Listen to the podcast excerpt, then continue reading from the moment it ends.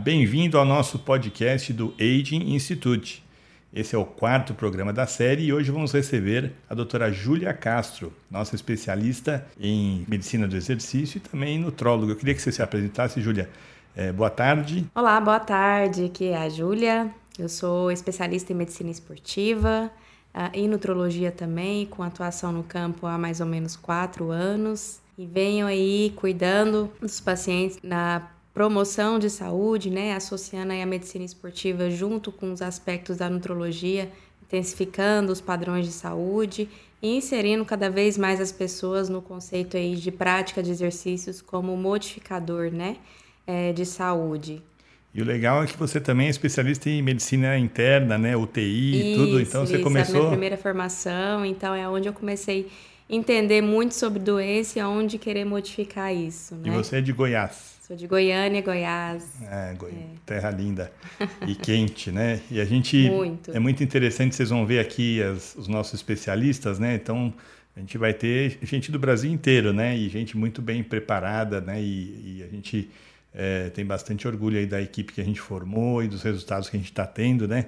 Então a Júlia vai ver lá do centro, né? Então a gente vai conhecer gente, mais gente aí de Minas, já conheceram a Larissa que é lá do do Nordeste, do Recife, né? Então, então aguardem aí para os nossos próximos programas, né?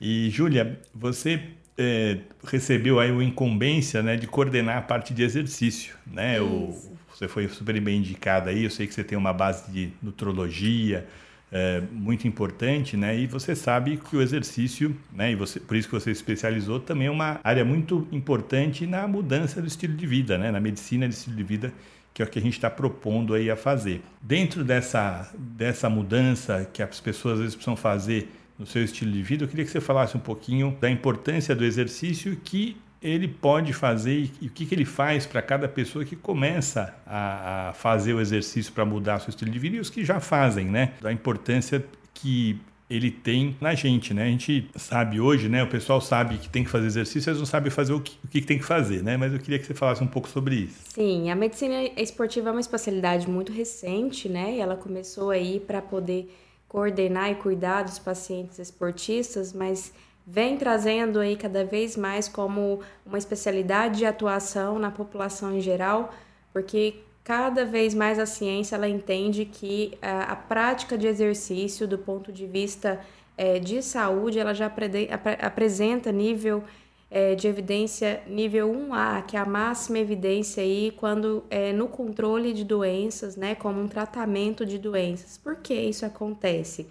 Os estímulos gerados durante a prática de exercício ali do movimento muscular, ele gera adaptações ah, do ponto de vista fisiológico, cardiovascular, de melhora metabólica, que isso vai gerar melhora de saúde, melhora de inflamação do corpo daquele paciente, do controle da oxidação, que são as produções de radicais livres. Isso aí chama hormise, né? Que é o nome, né? Você Exato. é uma agressão que você se auto faz dentro de uma forma controlada e que a resposta que o corpo dá ele vai ajudar você a ter esse controle todo da inflamação, menos oxidação tal. Então é bem interessante. Até depois a gente vai falar um dia sobre isso, né? Então tem algumas coisas, eu vi você fazendo hoje sauna, né? Depois da né? a sauna e até o banho gelado depois da sauna, né? Exato. São importantes tipos de hormise aí, e também cientificamente comprovados que diminui a inflamação, aumentam a dopamina, que é o, o hormônio do bem-estar, né?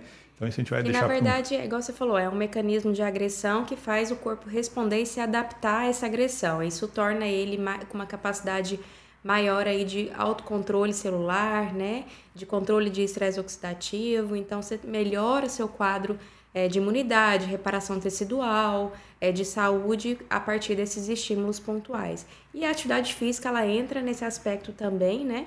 Além de uh, melhorar do ponto de vista dir diretamente aí at através da atividade muscular, melhorar é, níveis metabólicos, que é o que tem muita alteração hoje na população, né? Quando se fala em, em glicemia, níveis de colesterol, de insulina, o, o, tecido muscular ele tem um papel ativo aí no controle dessas, dessas alterações. Então, associado aí, quando você pega evidência científica uh, no controle de, da diabetes, por exemplo, ah, o exercício físico ele traz dados muito maiores do que o próprio uso da metformina, por exemplo, no controle da glicemia. A medicina esportiva ela traz como estratégia de tratamento mesmo que tem que ser né, associada aí no tratamento padrão farmacológico da população em geral. A metformina, né, estudaram muito como medicamento para anti-envelhecimento, porque você teoricamente você teria fazendo alguns jejuns, uma hipoglicemia, né, é, quimicamente controlada e, e, teoricamente seria uma, uma droga que todo mundo que queria, quisesse durar mais teria que tomar. E há pouco tempo fizeram dois estudos bem interessantes. Um é que uh, o exercício é melhor que a metformina, né? Nesse, nessa parte de controlar a, a, glicemia, de ter as hipoglicemias né? reativas aí. E o segundo, né, se sabe hoje que a metformina agride um pouquinho a mitocôndria. Né? A mitocôndria também é um programa que você está convidado a falar, falar comigo, que eu sei que você entende muito disso, é, que é realmente a energia. Então, às vezes, muita gente que toma metformina, não só para emagrecer ou por diabetes, tem um cansaço né, meio Nossa, crônico. Né? Eu já tomei também, né, como eu, quando eu tive síndrome metabólica, uma das coisas me deixava muito cansado e depois eu descobri que era a metformina. Metformina é o glifage, né, o nome é, comercial. Mas, uh, então, o, a gente falou no último, último programa com a doutora Larissa, né, que é, você precisa escolher o que, que você quer. Você quer tomar um remédio, você quer fazer exercício, né? Você quer ficar com a pressão boa, você quer ter saúde. É, e o remédio, a maioria das vezes, vai só, só vai controlar o sintoma, não vai tratar o problema, né? Então. A questão da atividade física, ela vem melhorando processos é, celulares mesmo para diminuir o impacto daquela doença naquele indivíduo ou prevenir é, futuramente um, um, problema. Eu queria conversar com você também, que é importante. A gente está falando de atividade física focada em longevidade. Eu sei que você tem essas duas especialidades, que seria a de performance, uhum. quando você tem um atleta que vai correr, que faz bicicleta, que levanta peso, tal. Cada um o treinamento que o médico de esporte dá é diferente, né? O tratamento, o acompanhamento que ele dá é diferente de uma pessoa que quer durar 150 anos, que nem eu, né? Lembrando o meu nome, mas com saúde, com, né? com, com toda a possibilidade de, de, juventude, né? Ficar jovem por mais tempo. Mas realmente é diferente as duas, as duas formas de fazer o acompanhamento, né? Então, Isso. primeiro, as pessoas que querem performance e segundo, que a gente está focando aqui, que é longevidade. E os dois são muito diferentes, né? Exatamente.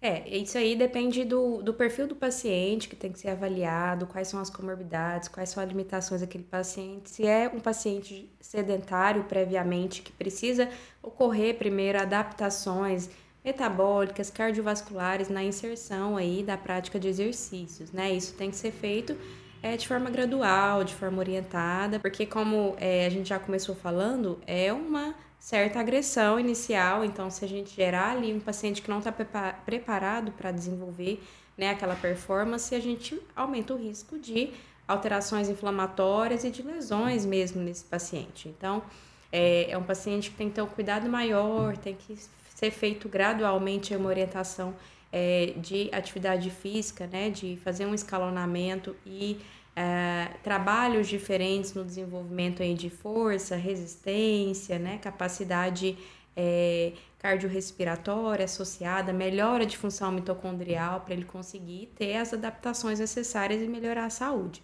Diferente de um atleta que já tem uma adaptação fisiológica para esse é, estímulo. Então aí a gente vai trabalhar mais em aumentar essa performance fazendo ciclos, microciclos que a gente chama de macrociclos, para ele ir melhorando gradativamente a capacidade de atividade muscular, de função mitocondrial, de controle do estresse corporal relacionado ao exercício e melhorando gradativamente a performance. Então, são perfis diferentes mas que é, é, com formas de atuações diferentes que a gente consegue controlar bem o ambiente e ter uma boa resposta em ambas as situações. E o sistema de energia é diferente, né? Do maratonista, do, do ciclista, que é o levantador de peso, levantamento de peso, né? São diferentes uh, do que uma pessoa normal que quer viver bem, que quer não ter inflamação, que quer ter, preservar né, as suas articulações. Né? Hoje em dia, é. eu, eu tenho muito orgulho que eu não tenho lesão nenhuma de articulação. Vou até bater na madeira aqui, vou bater no microfone. Né? Que, que eu não tenho nenhuma lesão, mas talvez é porque eu não, nunca fui nenhum atleta na juventude. Eu estudava, em vez de fazer. Né, eu até na faculdade, mesmo no colégio, a gente é, jogava, jogava handball, né? E a gente jogava um pouco, mas não era aquele treino de, de intenso, né? repetido, né? intenso, de todo dia, né? Como muitos atletas, colegas atletas eram, nadavam todo dia, tal. E, e eu não tenho lesão nenhuma, mas muitos amigos, né, que lutavam judô, que faziam musculação, tudo tiveram que operar o ombro, operar o então todo mundo conhece, né? Gente que operou o joelho, é. o ombro, tal. É o alto rendimento é uma linha bem tênue assim para lesões, porque é um alto volume de treinamento, né? E ele tá sujeito ali se não tiver um acompanhamento, uma uma parte de, de, de recovery muito muito bem feito. Então, a chance de lesão, mesmo por alto volume de treinamento, existe nesse tipo de paciente.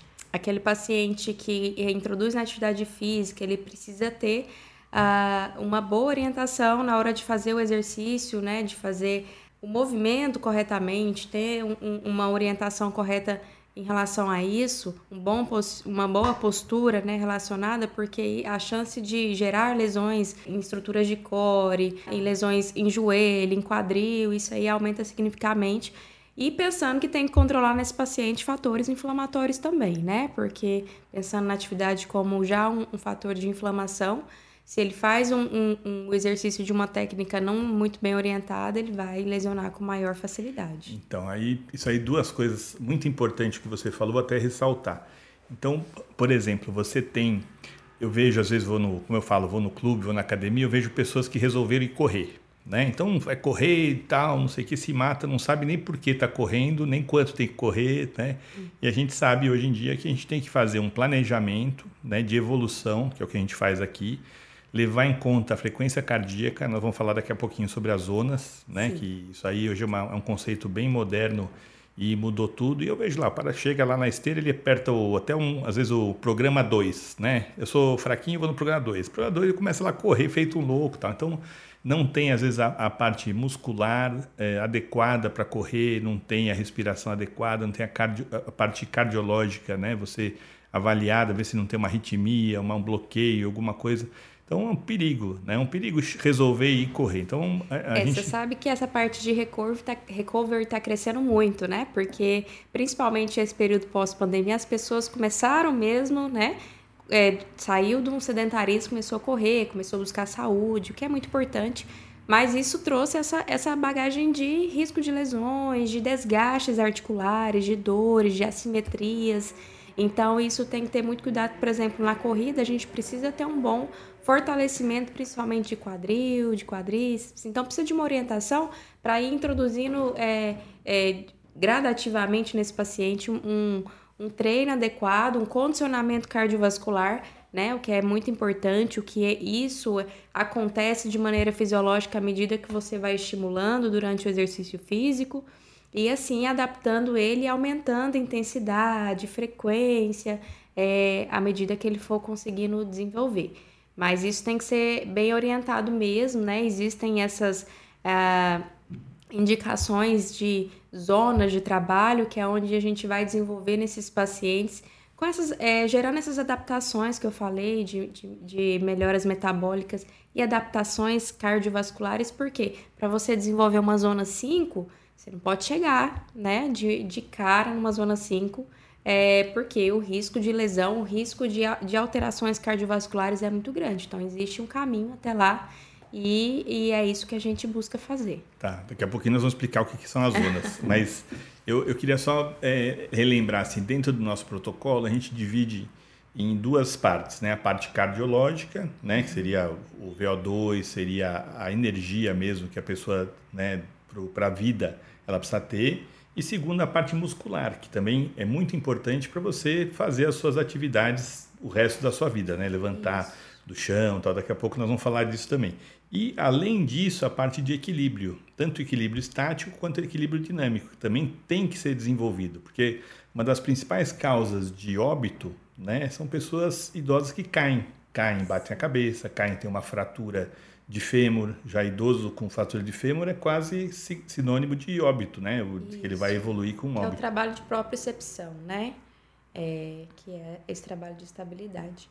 Bom, nesse, nessa, é, nessas recomendações, já a recomendação que é feita pela OMS hoje, pela própria Sociedade Brasileira de Medicina Esportiva, é, existe uma recomendação mínima de atividades que devem contemplar nesses pacientes, seja um paciente sedentário que está introduzindo, seja aquele que já tem uma vida ativa, o mínimo de prática é que seja pelo menos duas a três vezes por semana exercícios de força, de resistência, de estímulo muscular. Dentro disso, a gente busca trabalhar aí cadeias musculares que geram esse equilíbrio, né? Não tem como falar em, no idoso com com uma propriocepção adequada se a gente não trabalhar, por exemplo, o quadril, que é muito importante, glúteos, região de, é, é, é, de, de core, né, que a gente chama, que é a proteção de, de coluna.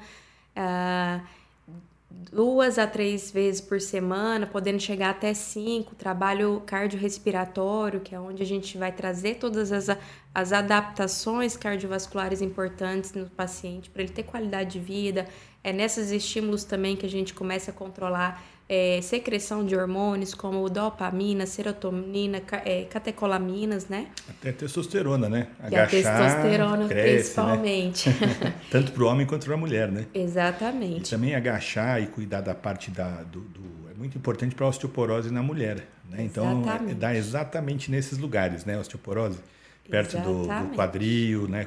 E coluna. Então aí que a gente tem que examinar e aí que tem que toda mulher é. tem que agachar, né? Não tem jeito, não é isso? Homem também, né? Todos, 100%. 100%. É uma coisa que o pessoal tem muita gente que tem medo, restrição, né? Mas quando é muito bem orientado, fazendo ali é, o movimento correto, numa angulação correta, ele é protetor, inclusive, para a coluna, né? Protetor para coluna, para quadril. Então, é, é, é necessário esses exercícios mais específicos. E além dessas duas categorias, também é necessário encaixar aí, pelo menos duas vezes por semana, uma flexibilidade. A flexibilidade ela é muito importante para trabalhar aí simetrias musculares, para proteção articular, ligamentar, né? Então, esse trabalho em conjunto, o paciente consegue desenvolver aí é, um bom desenvolvimento muscular, força, resistência, uh, equilíbrio, pensando aí no futuro mesmo, chegar um idoso com uma funcionalidade muito boa, que consegue fazer suas atividades, que tenha independência né, em tudo que faça. Então, o intuito é, é esse mesmo, trabalhar todos esses pilares para ele, ele chegar a ter uma longevidade realmente com qualidade. Vou falar, né? Eu falei um em outro episódio, eu, eu gosto muito disso, e, e, que é a Olimpíada dos 100 anos, né? Então, como é que você quer Faz a conta, né? Eu tô com 57, né? Fiz aniversário faz pouco tempo. Então, eu quero chegar nos 100 anos, o que, que eu quero fazer, né? Então, pensei, os meus filhos já vão ter, já vou ter bisnetos, talvez, né? Quero sentar no chão, levantar do chão com uma mão só, quero ir na piscina sair sozinho, tudo com 100 anos. Quero ir viajar sozinho, eu e a Dani, a Dani vai ter 80 e pouco. Então a gente viajar juntos, pôr a malinha lá em cima. Então todas essas atividades, né, quem desenvolveu isso foi o Peter Atia, essa Olimpíada dos, dos 100 anos, que é muito legal. Ele desenvolveu 18 movimentos que você tem que fazer com 100 anos e você tem que treinar desde os 30, né, para você chegar nesses 50 e poder fazer isso, não perder músculo, né? Então, se você ficar, às vezes, para você ganhar um quilo de músculo demora três meses, né? E quanto mais velho você fica, é muito mais difícil. E para você perder uma semana de, de cama, você perde realmente, sei lá, 10% do seu músculo. Então, uma semana você perde 10%. E para você ganhar 1%, demora às vezes anos e anos, né? Exatamente. E, a gente baseia esse treinamento né, para você preservar essas coisas. Então, você quer ter equilíbrio, você quer sair da piscina. Então, o que, que é sair da piscina? É, é como se você fizesse um movimento de, de empurrar. Então, você está empurrando num, num, aparelho de, de academia para baixo, né? Você fazer ao contrário, você quer pôr a malinha lá em cima, né? Você pega um dumbbell e levanta acima da cabeça, faz um press, né? Faz um, um desenvolvimento. Então, tudo isso é pensado para você manter a parte muscular, que é muito importante, e o equilíbrio é também. É onde que entra o trabalho de força e resistência, né? Isso aí, exercícios resistidos não tem, são insubstituíveis, são necessários serem feitos, né? De duas a três vezes por semana, como é preconizado. Sem contar em pensando aí num contexto de sobre a sarcopenia, que é já uma, uma doença crescente na população, não só na terceira idade, mas também na juventude, porque é uma doença metabólica, é desencadeada muito pela inflamação, existe o fator hormonal envolvido, mas a sarcopenia é um dos fatores que geram todas essas circunstâncias, como perca de funcionalidade, osteopenia, aumento da osteoporose, né? É, queda da qualidade de vida no futuro. E o exercício ele tem um impacto muito grande aí na, na melhora da progressão dessa, dessa doença metabólica. Associar esses, todos esses fatores e estimular esses, essas formas né, de, de abordagem no exercício é muito importante. É muito legal vocês verem a conduta que a que a Júlia passa para os pacientes, né? Porque ela vê realmente para cada pessoa o que, que ela está precisando. Então tem, às vezes ela vê atrofia de membro inferior, às vezes ela vê a pessoa que tem dor crônica no exercício, tem uma lesão, etc. Aí ela orienta o personal da pessoa e a gente com a nossa, a nossa equipe de personal, a gente também passa alguns exercícios que a pessoa tem que fazer e se desenvolver. Às vezes o início é só uma adaptação, né? RML chama. A Dani me falou outro nome, acho que é RML. São, são exercícios para você começar a mobilizar os músculos, né? Mais do que ter hipermetropia. Hiper, hipermetropia doidão. Hipertrofia. Hipertrofia. São é, exercícios que você faz é, para o músculo, para ele saber, olha, estou começando a ativar, estou começando a ter percepção do movimento, né? Que é muito importante para você não ter lesão, né? Exato. Então, é, isso aí a gente avalia o paciente, por exemplo, é uma avaliação clínica, é, laboratorial, uma avaliação de imagem, por exemplo, que, fazer, que, que a gente faz no consultório, avaliação de bioimpedância, a gente tem uma noção ali do, do, do qual necessidade metabólica desse paciente, qual é, fazer, qual trabalho desenvolver. Por exemplo, tem pacientes que tá com uma fadiga mitocondrial e está necessitando fazer um movimento muscular. O que, que a gente vai estimular? A fibra tipo 1, que é uma fibra mais oxidativa que tem mais mitocôndria. Esse paciente vai começar a produzir mais energia, ter mais disposição, a partir daí a gente começa a trabalhar mais força. Então, é um perfil de paciente que a gente vai direcionar esse tipo de trabalho inicial. À medida que ele for melhorando sintomas, melhorando rendimento no exercício, a gente vai estimulando outras formas aí de trabalho nele. Então, é, isso é bem personalizado né, no consultório nesse sentido, porque após uma avaliação, a gente tem uma conduta em cima disso de prescrição, né, de como conduzir paciente na prática. Eu queria falar também um pouquinho da parte cardiovascular. Né? Então a gente trabalha com zonas, né? vou pedir para você explicar o que são as zonas, Sim. e a gente vai fazer um treino de zona 1, zona 2 e zona 5, que são uhum. as zonas que a gente usa no dia a dia. Uhum. Né? A 3 e 4, se você for correr uma postar a bicicleta com seu filho na rua tal, mas em atividade. É, não é uma atividade normal de, de, do dia a dia. Mas se você tiver um treino da zona 1, 2 e 5, para quando você precisar da 5, para o resto da sua vida e estiver bem condicionado, isso é muito importante. E também o VO2, né? Que a gente Isso. treina menos, porque nós somos atletas, mas é legal você ter o VO2 bem treinado, que quer dizer a sua condição cardiovascular, uhum. né? Isso aí isso é importante. Então eu queria que você explicasse primeiro o que, que é, o que são as zonas. É, vamos lá. O que, que são as zonas? Zonas são. É, nós direcionamos o trabalho do paciente durante o exercício é, nessas zonas, né? Que é feito. Uh, é, limites ali de frequência cardíaca. O que isso quer dizer? Cada zona ela desencadeia um estímulo é, é, de frequência cardíaca, de uma baixa frequência cardíaca, mas que significa a forma como o corpo está respondendo ao estímulo do exercício, seja do ponto de vista hormonal, metabólico e de, de uso de substrato energético. Né? Como é que o corpo está usando a energia para gerar ali a atividade muscular. Então, cada zona ela tem uma frequência cardíaca e um substrato energético ali desenvolvido e está gerando um impacto no corpo de alguma forma. As zonas são tão importantes, né? A zona, como você, primeiro de tudo, como que você determina quais são as zonas? Pela frequência cardíaca máxima, que a gente determina na primeira avaliação cardiológica que é feita aqui, a gente faz um exame ergoespirométrico e determina qual é essa frequência máxima. Em cima dessa frequência, a gente determina as, as, as porcentagens dessa frequência para ter a zona 1, 2, 3, 4 e 5. Tá? E uma coisa muito legal que vocês vão ver, o próximo Apple Watch que vai sair, ele já vem com já as vem. zonas. Enquanto você estiver fazendo treinamento, você vai saber tão, tão importante que esse conceito está hoje em dia. Né? Então, o seu treinador, se ele não sabe o que é zonas, ou ele ouve o nosso podcast, né? ou, ou vai estudar, né? mas é, é, um, é um conceito hoje cardiológico de, de medicina esportiva, tudo que tá. Então vamos lá. Explica pra gente o que é a zona 1. Zona 1 ela é uma zona é, com, que trabalha com um percentual de frequência cardíaca mais baixa ali, no máximo 30%. É uma zona é, de menor intensidade, de menor impacto, mas ela tem efeitos aí de melhora de, de função endotelial, vascular, só que não tem tanto impacto é, a nível de atividade muscular. Então, é o paciente na atividade do dia a dia, é na hora que vai limpar a casa, é o que mantém o corpo na adaptação ali ao movimento, né? Então, é, uma, é um estímulo mais baixo é, de intensidade.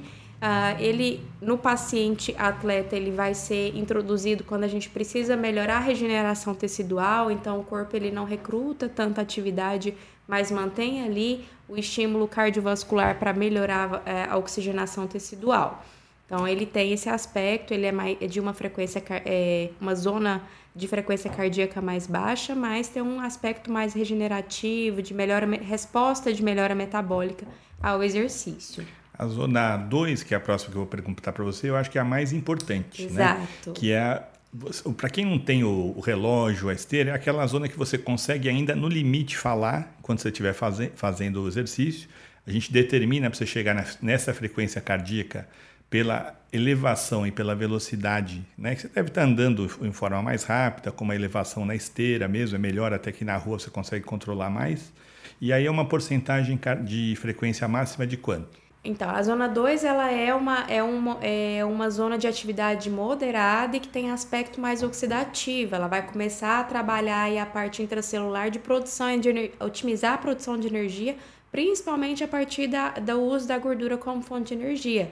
Ele trabalha aí uma média de entre 50% a 70% da frequência cardíaca máxima, dependendo do nível de treinamento do paciente. Então, é uma, é, dentro dessa faixa, o corpo começa fazer estímulos metabólicos e hormonais para utilizar a gordura, jogar a gordura dentro do músculo, dentro da mitocôndria e gerar mais energia. E nisso a gente consegue melhorar a sua função mitocondrial, a produção energética, a queima da gordura, né? Quando se busca aí uma redução de gordura corporal. É, e quando a gente, falando em números, é, Geralmente, é, numa população geral, é lógico que isso, isso vai depender da avaliação de cada paciente, geralmente é uma frequência cardíaca que oscila entre 90 e 130 batimentos.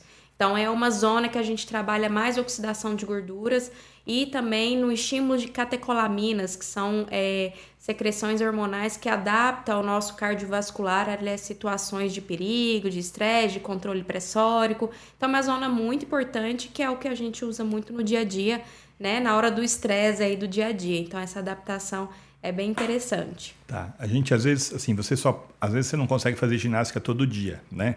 Então a gente tenta que o zona a zona 2 você faça pelo menos duas a quatro vezes por semana, uhum. né? Conforme porque, é, porque é, é, nítido, né? Eu, eu faço esse protocolo, eu conto sempre, eu sou a, a cobaia mor, né? E eu sinto uma energia maravilhosa se eu mantiver fazendo quatro vezes, eu faço quatro vezes no mínimo por semana ou cinco, né? Quando dá. É e que você mantém sua mitocôndria aí em alta animado. atividade, então, né? tá animado e ela funciona na cabeça também, dentro do cérebro, né? Nas, no, funciona, tem menos dor, tudo. Então, é muito bacana. E a gente, é, se você conseguir fazer essas quatro vezes, às vezes você quer fazer cinco, seis, porque você se sente bem, né? Uhum. E, e, realmente aí você dá aquela parada, né? Não deu tempo, tal, já fica meio, meio desanimadinho, né? E por último, né, a, a zona 5. A zona 5 a gente recomenda uma vez por semana só, né, em forma de HIT. Explica um pouquinho. Isso. A zona 5 ela vai se caracterizar pelo esforço máximo que o paciente pode atingir. Em níveis de porcentagem, isso varia muito, Renato, porque depende do nível do paciente. Se é um paciente que já é condicionado, ele pode chegar a 100% da frequência cardíaca máxima. Se for um paciente que é sedentário ou que tem alguma comorbidade, alguma cardiopatia, a gente pensa até em 60%, que para ele é o 100%. Então, isso oscila muito. Mas pensando que naquele paciente ele vai chegar entre 90% e 100% do que ele pode atingir. E nessa zona, isso aí a gente tem a máxima adaptação cardiovascular e aumento de VO2. O que é VO2? É o aumento da captação e o consumo de oxigênio pelo corpo.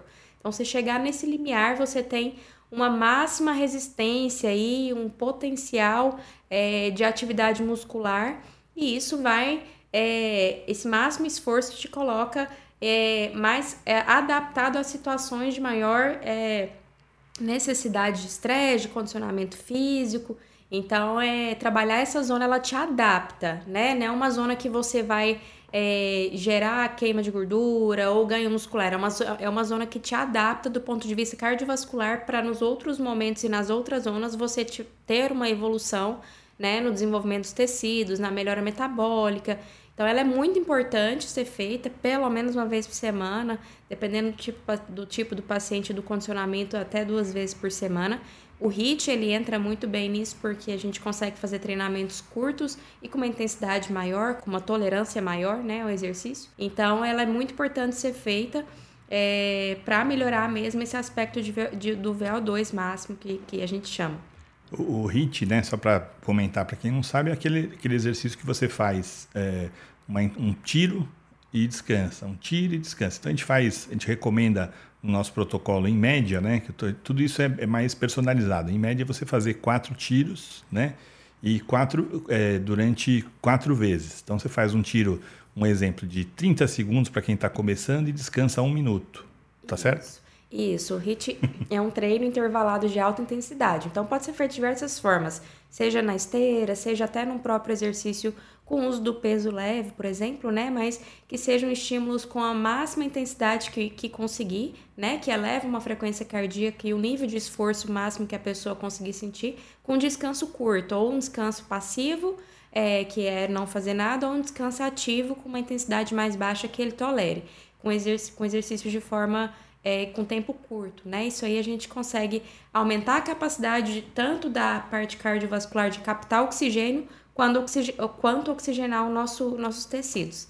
Então, é uma forma muito boa de melhorar o condicionamento desses pacientes. Isso aí vai te permitir, um dia você vai perder o avião, sair correndo para não perder, né? Ou, Exatamente. Ou alguém te, te, aqui já ia falar coisa ruim aqui do Brasil, alguém te assaltou na rua, você vai correr atrás, né? Então, a gente ter essa oportunidade de você ter que correr, aguentar, não, né, não ter esse fôlego né, que a gente fala, né? Porque aí é o fôlego que você está treinando. Um é um treinamento de, de energia, né? E, e, e inflamação, e emagrecer, e zona 2, e esse treinamento aí que é treinamento de você precisar de uma emergência, alguma coisa é, muito e um importante. complementa o outro, né? Porque a adaptação de VO2, por exemplo, permite você melhorar a zona 2 e tá, ter uma queima mais otimizada. Exatamente. Então não tem como desvincular um do outro, escolher só um ou outro, né? Então é. acho que eles se complementam e uma orientação, acho que é onde o papel do médico do esporte tem é, para identificar isso no paciente e fazer um, um, uma prescrição adequada aí no, no condicionamento físico. É, a gente não tem receita de bolo. Cada paciente recebe um tratamento personalizado para si. E, e, a sua evolução também para você chegar no, no máximo, né, no ápice que você pode. Então, isso que é muito importante, essa avaliação. Tudo senão eu escrevia uma, a gente escrevia uma receita de bolo, vendia isso. livro e não precisava fazer Exatamente. nada. Né? Então, bem importante aí. Bom, então acho que deu um conteúdo muito importante aí de exercício, né? Explicamos né, o que a gente faz, a importância do treino de força, do, do de cardiovascular, da a individualidade de cada um que a gente fez e, e, focando em longevidade. Eu vou te convidar daqui um tempinho a gente falar um só de performance, né? Para os Maravilha. Porque a gente tem muitas pessoas que cuidam de si, né? Que cuidam de si, mas que querem também ter uma parte de performance, mesmo com idade, né? Tem um amigo 43 três anos, ele era campeão de crossfit, largou tudo, foi ser maratonista. Mudou o corpo dele tudo e ele tá, tá indo muito bem na maratona, né? E ele já Sim. passou dos 40 e tal, é, né? E, e é, as então pessoas estão buscando muito e procurar evoluir. Quando você já cria uma consciência corporal de exercício, a sensação mesmo, a vontade é de querer evoluir, modificar, e existem formas da gente trabalhar isso, né? De melhorar a performance desse paciente já num ambiente que o corpo dele é bem adaptado, é bem saudável. Bom, então foi muito legal aí, já falamos bastante. Queria pedir para sua mensagem final e vocês vão conhecer a doutora Júlia aí em breve, né? Os que tiverem a sorte de passar no Age Institute. Bom, eu que agradeço a oportunidade de estar falando algo que eu amo trabalhar, amo colocar em prática no consultório, né? Porque eu acho que é um modificador de saúde de grande impacto associado aí junto com, com aspectos da nutrologia. E eu quero falar muito ainda sobre vocês, é, sobre isso com vocês, porque é uma coisa que é nosso dia a dia hoje, né? Para todos os aspectos, seja na, no, na, na população em geral, seja na performance. Então, quero estar tá trazendo cada vez mais informações a respeito disso. Uh, e próximo episódio a gente vai estar tá falando um pouco mais, uh, de maneira mais profunda, em alguns aspectos específicos, suplementação, todos os outros envolvidos. Muito bom. Muito obrigado e. Eu que agradeço. Até a próxima semana com mais um episódio. Até. Tchau. Tchau.